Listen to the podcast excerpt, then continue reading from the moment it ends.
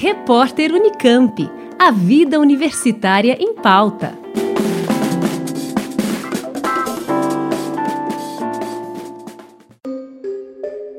A Anvisa, Agência Nacional de Vigilância Sanitária, determinou a suspensão cautelar da importação, produção, distribuição e comercialização do carbendazim, um agrotóxico amplamente utilizado no país para combater fungos em plantações de feijão, arroz, soja, frutas cítricas e outras culturas agrícolas.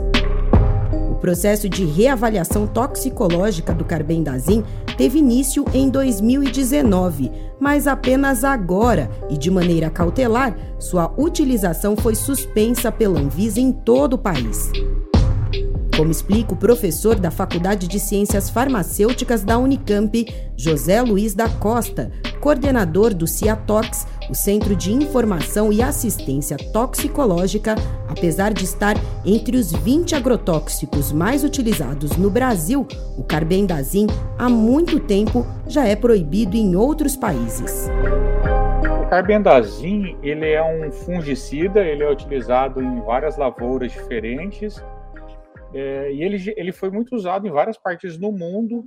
É, a Austrália, por exemplo, consumia muito carbendazim na, nas lavouras dela.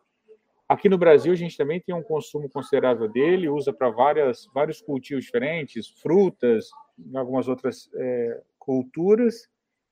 É, mas já faz algum tempo que ele foi banido em boa parte do mundo. Então, Europa e Estados Unidos, você não tem entrada de produtos com resquício de carbendazim de jeito nenhum. O banimento ele acontece nesses países por causa da suspeita do carbendazim de ser carcinogênico e de causar é, embrofetotoxicidade. Então, recai sobre ele né, a suspeita de, de causar câncer e de alterar a, a reprodução. Alguns estudos mostram que ele tem efeito sobre é, a espermatogênese e a produção de óvulos nas mulheres. Então, ele tem um efeito direto na reprodução também.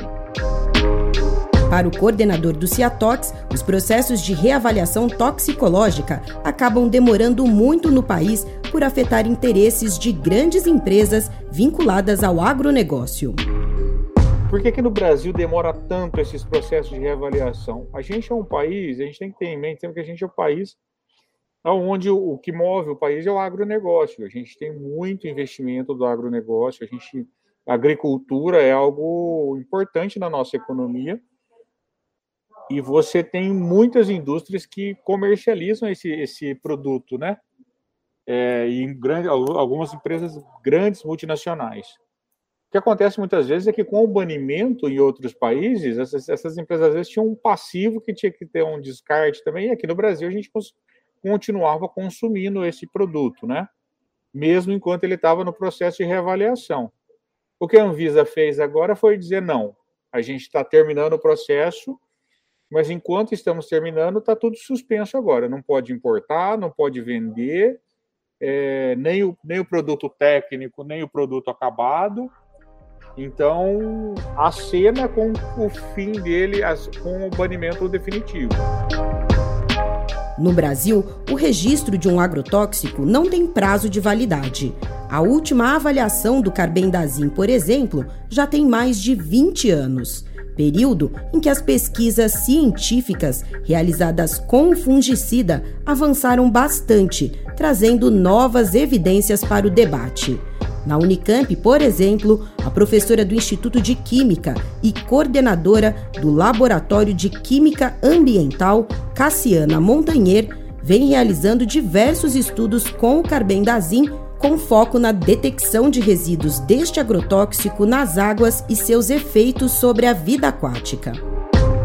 Eu tenho trabalhado com o carbendazim já há uns 10 anos é, de lá para cá, temos desenvolvido tecnologias analíticas para quantificação dele e de outros pesticidas na água, é, em concentrações é, em torno aí de partes por milhão ou partes por bilhão, o que é bem pequeno, mas que permite fazermos uma gestão da qualidade da água melhor e olhar para aquelas concentrações que possivelmente podem estar afetando principalmente a biota aquática.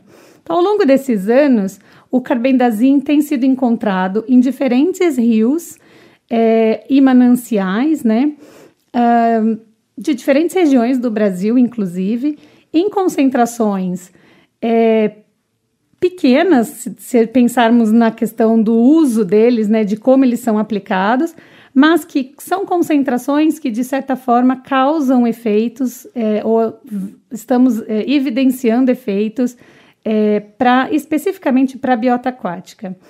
É, não são concentrações que causam efeitos direto à saúde humana, mas sim podem afetar bastante os organismos que vivem é, nesses locais.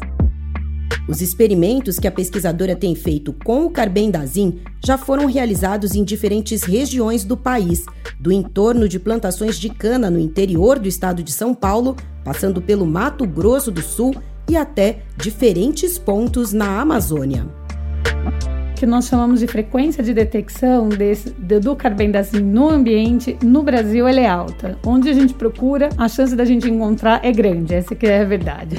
Né? E as concentrações, de fato, sempre se mostraram aquelas preocupantes quando estamos pensando em proteger a biota aquática. O carbendazim também foi detectado em embriões de um tipo específico de peixe, o zebrafish ou paulistinha, indicando que a substância pode afetar a fase embrionária de outros organismos. Cada espécie, ao estar exposto a um determinado agente tóxico, ela ela vai reagir de uma maneira. Mas alguns dos efeitos, principalmente na fase embrionária, são comuns a diferentes espécies. Então a gente usa esses organismos modelo para poder entender como que esses efeitos ocorrem em determinadas situações. Concentrações que, analiticamente falando, ou é, quando a gente vê em números, parecem muito pequenas, para muitos uh, organismos, são concentrações que de fato podem causar efeitos, principalmente quando a gente pensa a exposição a longo prazo. Então, não é uma, uma concentração que causa um efeito imediato, mas os organismos estão lá diante daquele, daquele ambiente contaminado e expostos ao carbendazim por um período relativamente grande de sua vida, vamos pensar assim, e aí a gente consegue ver os efeitos que às vezes transcende gerações em determinadas situações. Na avaliação da professora Cassiana Montanher, mesmo que a suspensão do carbendazim pela Anvisa gerasse a interrupção imediata de seu uso no país, ainda assim seus efeitos no meio ambiente persistiriam por anos. Numa situação bem hipotética e ideal de que não vamos aplicar nada a partir de hoje, eu acho que ainda veremos os efeitos, pelo menos nos próximos anos. Porque ele acaba sendo um contaminante que ele afeta e a sua dinâmica no ambiente, ela é prolongada, vamos pensar assim, né? Então, ainda numa situação ideal, a gente controlaria os efeitos aí, talvez por mais alguns anos, até de fato falar não, a gente não encontra mais carbendazim e esse já não é mais um problema que a gente precisa se preocupar. Para a coordenadora do Laboratório de Química Ambiental da Unicamp, os resultados das várias pesquisas que vêm detectando a presença e os efeitos do carbendazim para a vida aquática devem ser levados em consideração durante o processo de reavaliação toxicológica em curso. Eu acho que, de forma geral, o Brasil libera muitos agrotóxicos e monitora ou conhece muito pouco do que acontece com eles no ambiente após o seu uso.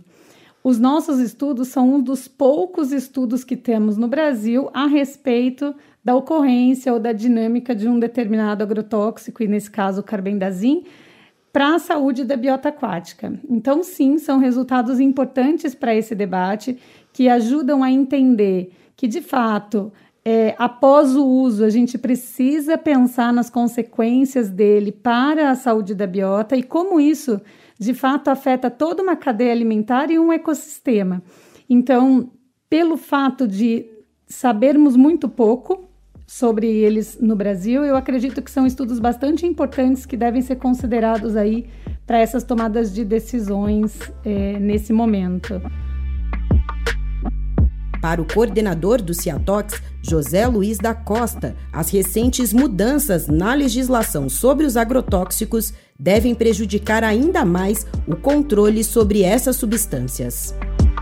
Sempre tem um embate muito grande, né? Essas decisões elas são tomadas colocando na mesa a Anvisa, que existe uma que tem uma tendência maior a, a banir os agrotóxicos, a controlar mais, a ter mais restrições. O mapa do outro lado, querendo liberar tudo, autorizar tudo e aumentar mais. E no meio sempre ficava o IBAMA. Eram sempre discussões muito acaloradas, porque um quer banir tudo, o outro quer autorizar tudo. O que tem acontecido nesse, nesses últimos quatro anos é que, três anos e meio ali, né? É que a gente teve esse cabo de guerra, ele agora pendeu muito mais para o lado do mapa, né? Então, antigamente, para você liberar um defensivo agrícola aqui no Brasil, né, você tinha que ter autorização dos três, inclusive a avaliação da Anvisa. O que, que agora tem na, na nossa lei, como é que ficou lá agora, né? Se a Anvisa demorar o tempo dela para fazer a coisa, está liberado. O mapa pode decidir pela liberação. Do ponto de vista de saúde pública, essa lei, essa mudança da lei de agrotóxicos foi algo que, que, que de pior que aconteceu nesses últimos tempos, porque você virtualmente autoriza entrar no mercado substâncias sem o crivo da área da saúde do governo federal, né? Sem o crivo da vigilância sanitária, né? Então isso é algo terrível. Após a suspensão cautelar do carbendazim, a Anvisa decidiu abrir uma consulta pública para subsidiar as discussões sobre o banimento definitivo do agrotóxico. Para Cassiana Montanher, um espaço importante para embasar as próximas decisões. Para além das vantagens de uma consulta pública, né? A gente teria acesso via esse, essa ferramenta a um pouco mais sobre a questão das pesquisas níveis universitários, ou seja, na academia.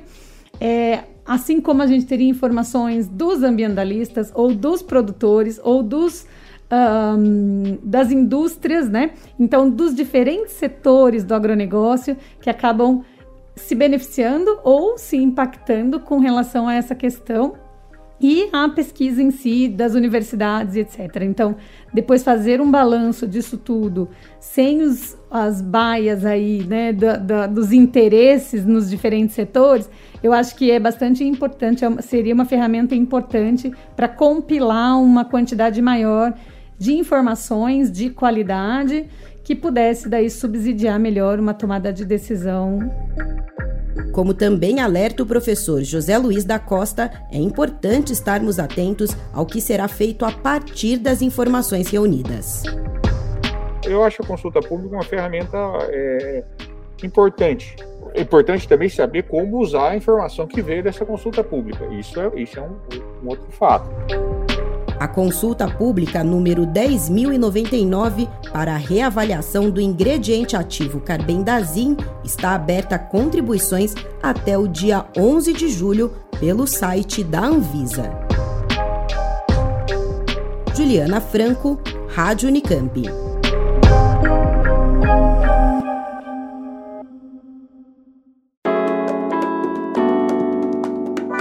Repórter Unicamp. A vida universitária em pauta.